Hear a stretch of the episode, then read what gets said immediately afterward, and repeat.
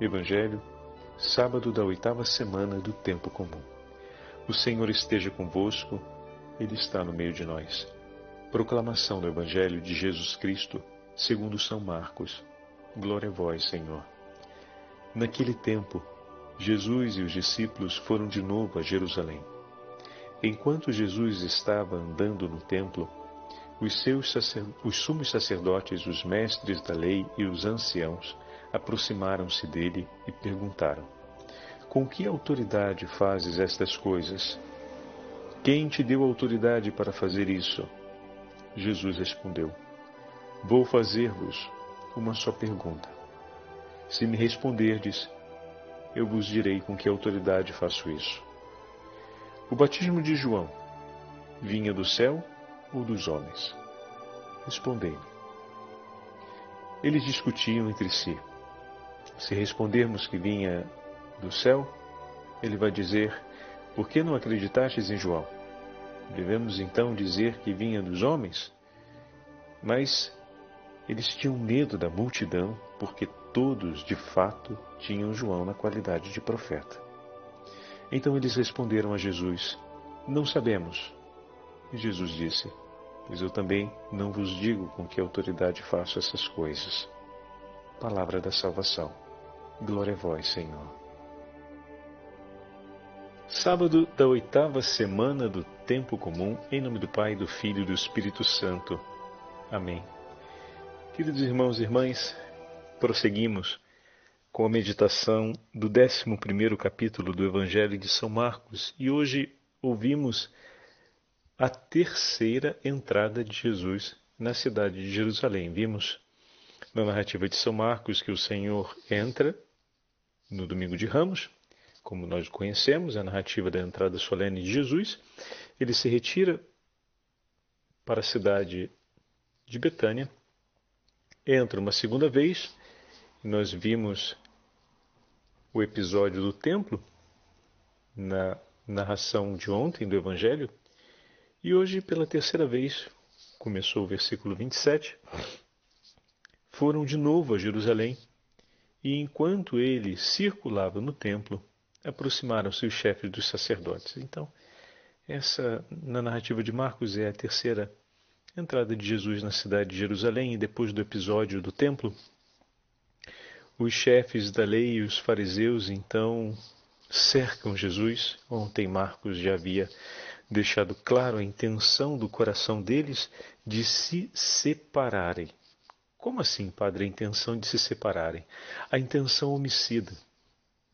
A intenção homicida apresentada por Marcos cela aqui um desejo quase definitivo de estar separado do Senhor. Como a própria Sagrada Escritura nos fala, o inimigo de Deus, que é homicida desde o princípio, não toma parte com o Senhor em nada. Então, da mesma forma, ao vermos presente no coração dos chefes, dos sacerdotes e dos escribas que procuravam matar o Senhor, é, ao vermos no coração deles essa intenção, já podemos ter claro que aqueles corações estão numa postura de completa separação. Que experiência dura, né, meus irmãos? Não é a primeira vez que meditamos sobre esse fato.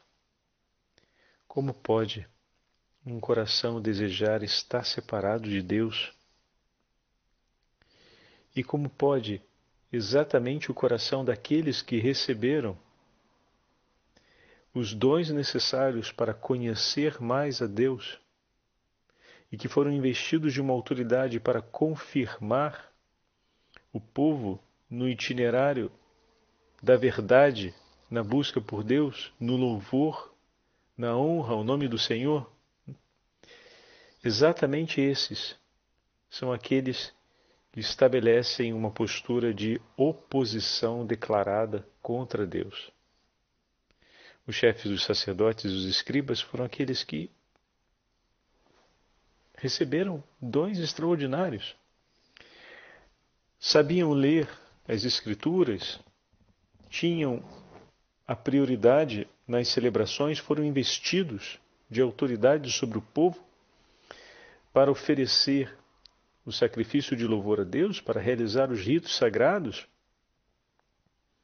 foram instruídos, muitos deles desde pequenos, sobre as verdades da fé, conheciam a história dos profetas, conheciam os escritos de Moisés, conheciam os cantos e os escritos de Davi, os salmos. Mas tudo isso não foi suficiente para que se tornassem homens de fé. Apesar de terem recebido tanto, perderam tudo. Pois tudo aquilo que traziam consigo não era mais para a honra e glória do nome do Senhor. Então, que fique bem marcado para a gente essa verdade. É possível que uma alma, não obstante ter recebido tantos dons e graças do Senhor, é possível que ela se perca. Por isso temos que ter sempre presente aquela súplica: Senhor, cuida da minha alma. Não permita, Senhor, que eu jamais me disperse. Dai-me a graça da perseverança final, de caminhar até o último dia de minha vida, fiel ao seu Evangelho. Que a cada dia eu possa crescer na fé que recebi e que as virtudes com a qual o Senhor me revestiu por obra do Espírito Santo se multipliquem. Livrai-me, Senhor, da soberba, da presunção, livrai-me, Senhor, de todo egoísmo, de toda vanglória, livrai-me, Senhor, de todo orgulho. Não permita que, crescendo na caridade, me torne soberbo por conta da minha falta de fé. Como assim, Padre? É possível, meus irmãos, que cumprindo é, obras de caridade, o nosso coração se disperse. As realidades elas vão sempre juntas na nossa vida. Uma das coisas que os padres dos primeiros séculos mais nos ensinam é ter um coração ligado continuamente em Deus. O que significa não dar ouvidos e não tributar interesse às coisas desse mundo, como, por exemplo, os louvores. Todos nós temos a necessidade de nos sentirmos amados, reconhecidos, acolhidos, respeitados. Mas essas necessidades que são próprias à nossa natureza, nós buscamos também saciá-las em Deus? E tendo Deus como fonte última da oferta necessária para a nossa alma, tendo Deus como fonte última dessa oferta necessária de reconhecimento, de valorização, de estima, de elogios, tendo Ele como fonte última. E tendo isso claro, sei perceber e recolher o agir de Deus na hora em que meus irmãos me oferecem a presença, as palavras que vão nutrir e animar o meu coração? Como assim, padre? Ficou confuso. Com muita facilidade, meus irmãos, começamos a atribuir ao louvor e às palavras do outro como se fosse um alimento necessário não só para nossa estima, mas também para o nosso agir. E isso é o que os padres vão nos ensinar a respeito da dispersão do nosso coração. O homem que busca seus louvores e méritos, o vigor para as suas obras, no louvor dos outros, dos outros homens e nos valores desse tempo. Como assim, padre? O, o, o, quer dizer que um elogio, se uma pessoa me apresenta por um bem que eu realizei, eu não devo acolhê-lo? Eu devo repudiá-lo? Os santos padres nos ensinam que todo e qualquer elogio recebido deve ser imediatamente submetido à maior glória de Deus, pegando já as palavras de Santo Inácio. O que isso significa? Imediatamente se rende glória a Deus e se reconhece a própria baixeza. Ou seja, Senhor, eu não sou nada. Se o meu irmão me, me entrega esse elogio, esse é um sinal de que o Senhor vive e se move em mim. Foi por tuas mãos, Senhor. E a imagem forte que os padres usam para falar sobre isso, além da própria, do próprio mistério da encarnação, é o testemunho da Virgem Maria, que sendo cheia de graça e tendo recebido o mais alto elogio, direto do trono de Deus, sempre agiu de maneira humilde e em tudo reconheceu a soberania de Deus e até mesmo quando Isabel, bendita sois vós entre as mulheres, bendito é o fruto do vosso ventre. E logo em seguida a Virgem Santíssima faz o Magnífica, onde atribui a si a pequenez e ao Senhor Deus a grandeza de tudo aquilo que acontece em sua vida. E dessa forma, o seu pensar e dessa forma o seu agir sempre partia e voltava para o Senhor. De maneira que as palavras desse tempo, os elogios que poderia receber e que a ela poderiam ser atribuídos, nenhum delas, nenhum deles ela tomava para si, mas todos ela oferecia ao Senhor. De maneira que a Virgem Santíssima ficava somente com aquilo que o Senhor dispusesse por ela, e nada do que lhe fosse oferecido pelos homens tomava para si como seu, mas sempre o tributava em honra e glória ao nome do Senhor. Esse é o modo de agirmos de maneira que o nosso coração não se precipite, mesmo no exercício da caridade, na vanglória e na soberba. Diante do exercício da caridade, as pessoas podem elogiar o heroísmo desse ato, podem valorizar a iniciativa do gesto, podem agradecer pelos méritos da oferta do carinho disponível, da atenção oferecida, dos bens materiais que foram entregues. Mas em tudo isso, o meu agir se começa e termina no Senhor, o meu coração permanece nele. Se tudo isso que os outros dizem e, e, e oferecem como resposta a esse gesto, eu tomo para glorificar o nome do Senhor e para render a Ele o tributo que lhe é justo, não tomo para mim como uma forma de mérito e uma forma de saciar uma necessidade que eu tenha, mas eu escolho permanecer com essa necessidade de maneira que Deus me conforte e, como um embaixador, tomo nas mãos aquilo que foi entregue para ser oferecido ao Senhor sem nada reter para mim, esse gesto de pobreza e ao mesmo tempo de obediência e grande amor a Deus, sempre será recompensado pelo Senhor.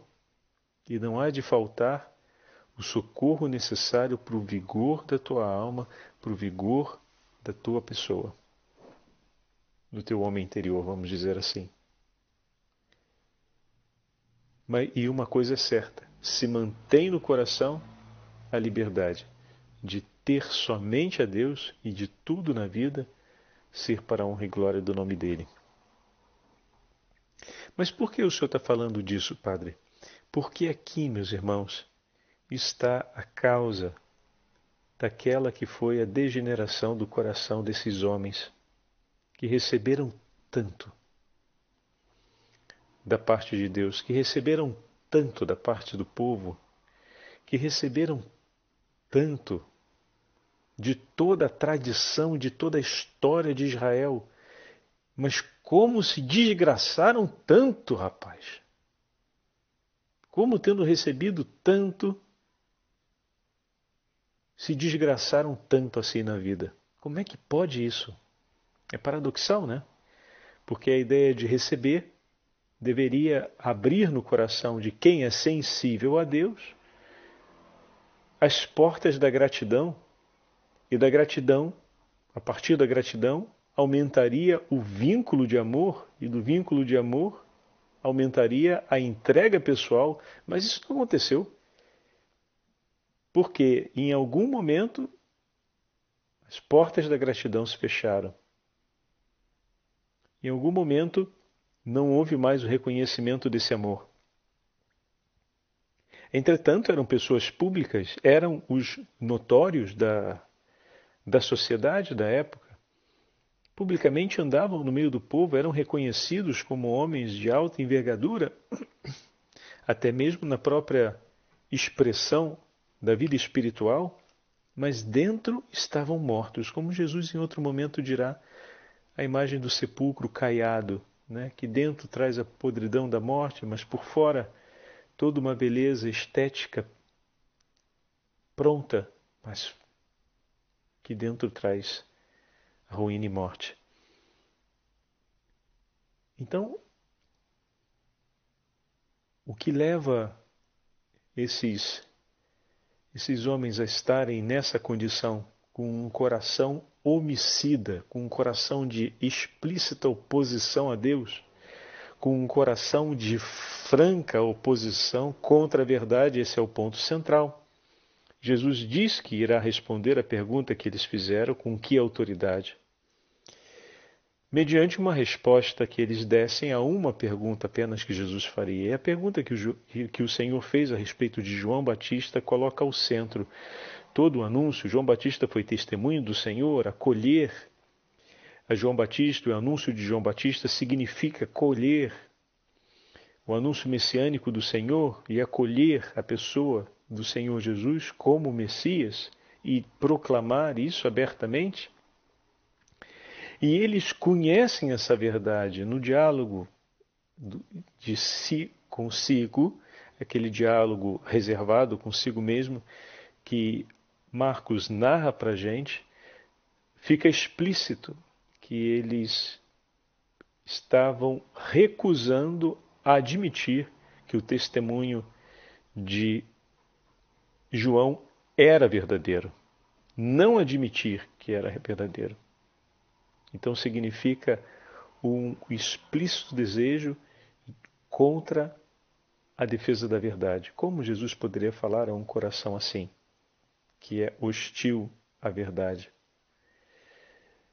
E naquele momento se mostra essa hostilidade, ainda que não publicamente, porque eles preferem dizer não sabemos para se defenderem da hostilidade pública que se levantaria contra eles.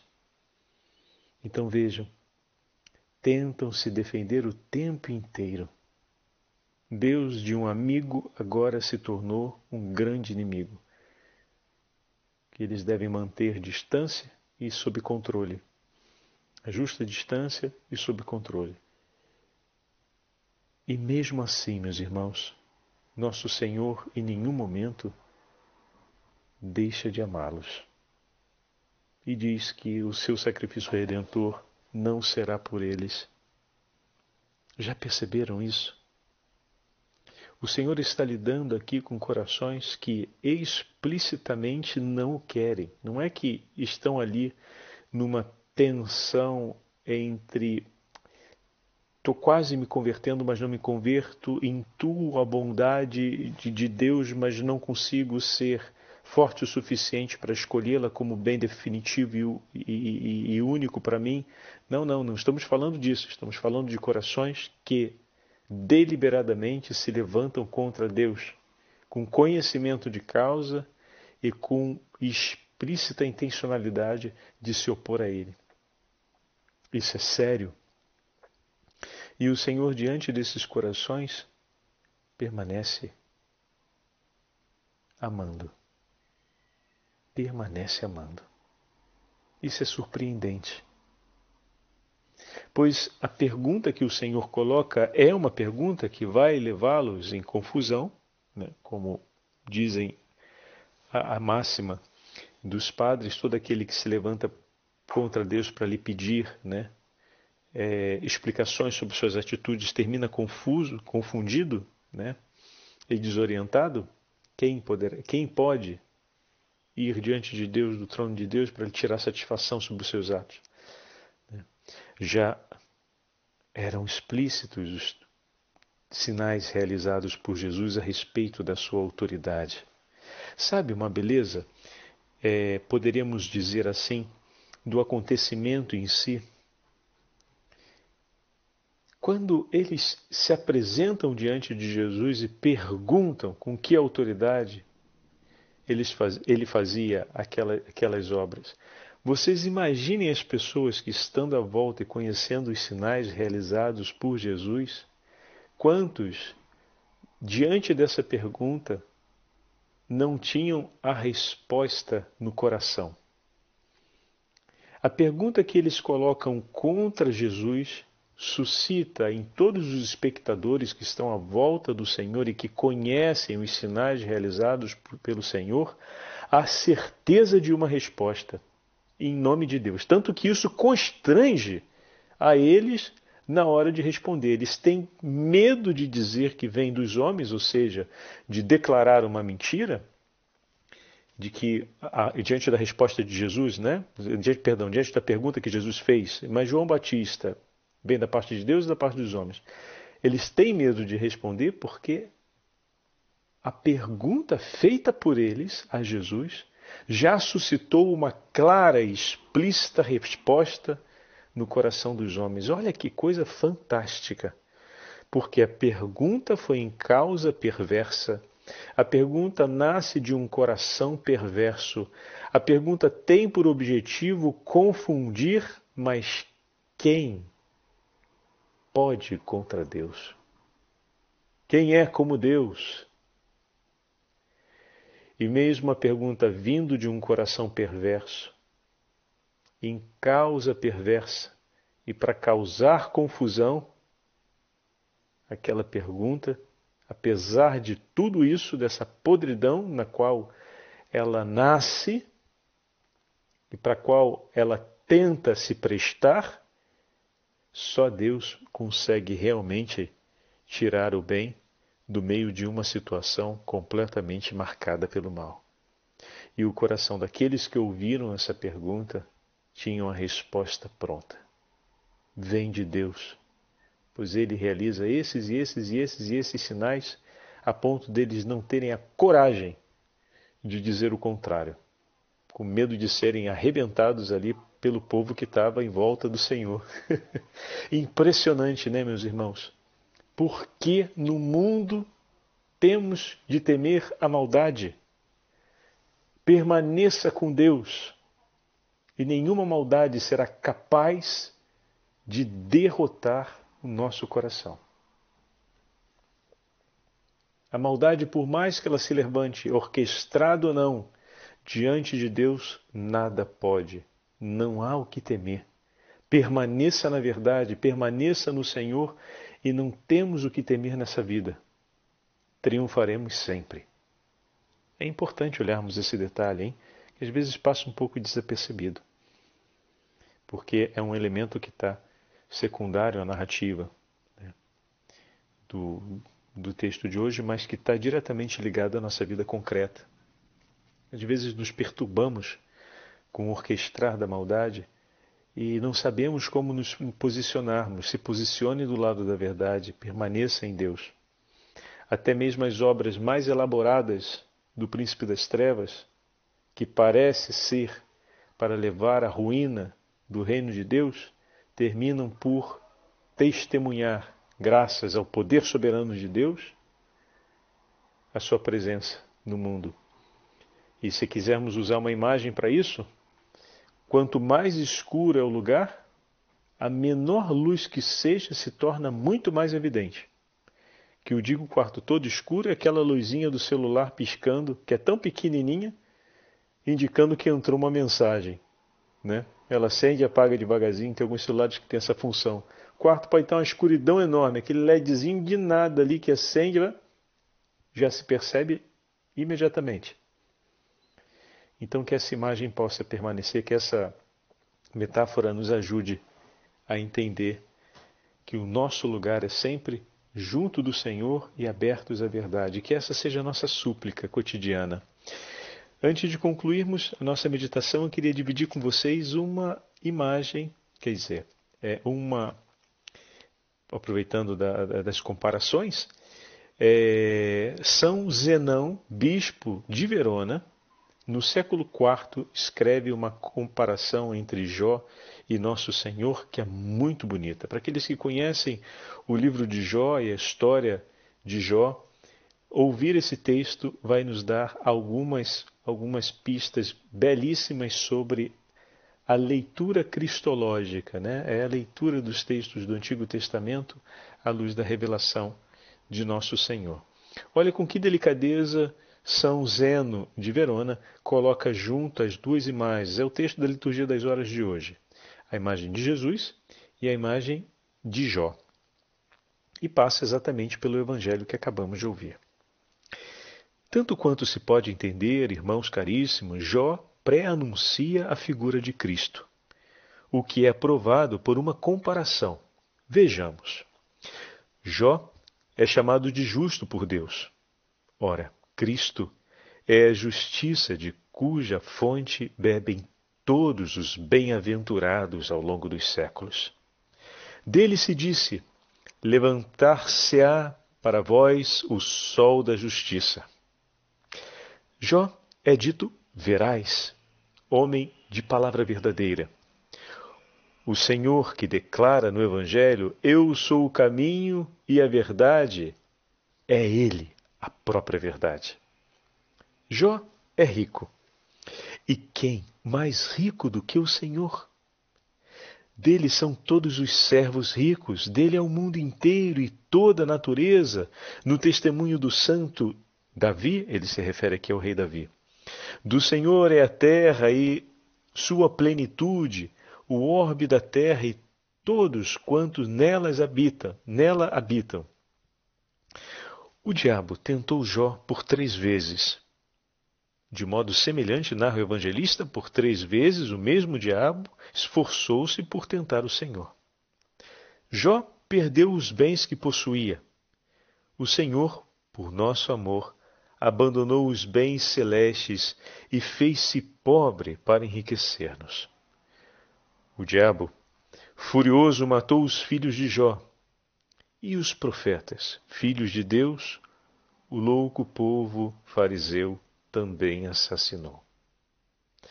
Jó manchou-se pelas úlceras que feriram todo o seu corpo. O Senhor, assumindo a carne de todo o gênero humano, apareceu manchado com as sujeiras dos pecados e ferido por nossos pecados. Jó foi instigado pela esposa a pecar. A sinagoga quis obrigar o Senhor a seguir a depravação dos anciãos. Apresentam-se os amigos de Jó a insultá-lo. E ao Senhor insultaram os sacerdotes que deviam cultuá-lo amorosamente. Forte, né, meus irmãos? Jó senta-se no monturo coberto de vermes. Também o Senhor, no verdadeiro monturo, isto é, na lama desse mundo, se demorou rodeado de homens, estuantes de crimes e paixões, os verdadeiros vermes. Jó recuperou tanto a saúde quanto a riqueza. E o Senhor ressuscitando concedeu não só a saúde, mas a imortalidade aos que nele creem e recuperou o domínio sobre toda a natureza, segundo suas próprias palavras: Tudo me foi dado por meu Pai. Jó teve filhos em substituição aos primeiros. O Senhor também gerou, depois dos filhos dos profetas, os santos apóstolos toda a igreja e todos os filhos da igreja. Jó feliz descansou em paz. O Senhor, porém, permanece o bendito eternamente, antes dos séculos, nos séculos e por todos os séculos dos séculos. Amém. O Senhor esteja convosco, Ele está no meio de nós. Pela intercessão de São Zenão e de todos os santos bispos da Igreja e da Santíssima Rainha dos Apóstolos, Abençoe-vos o Deus Todo-Poderoso, Pai, Filho e Espírito Santo. Amém.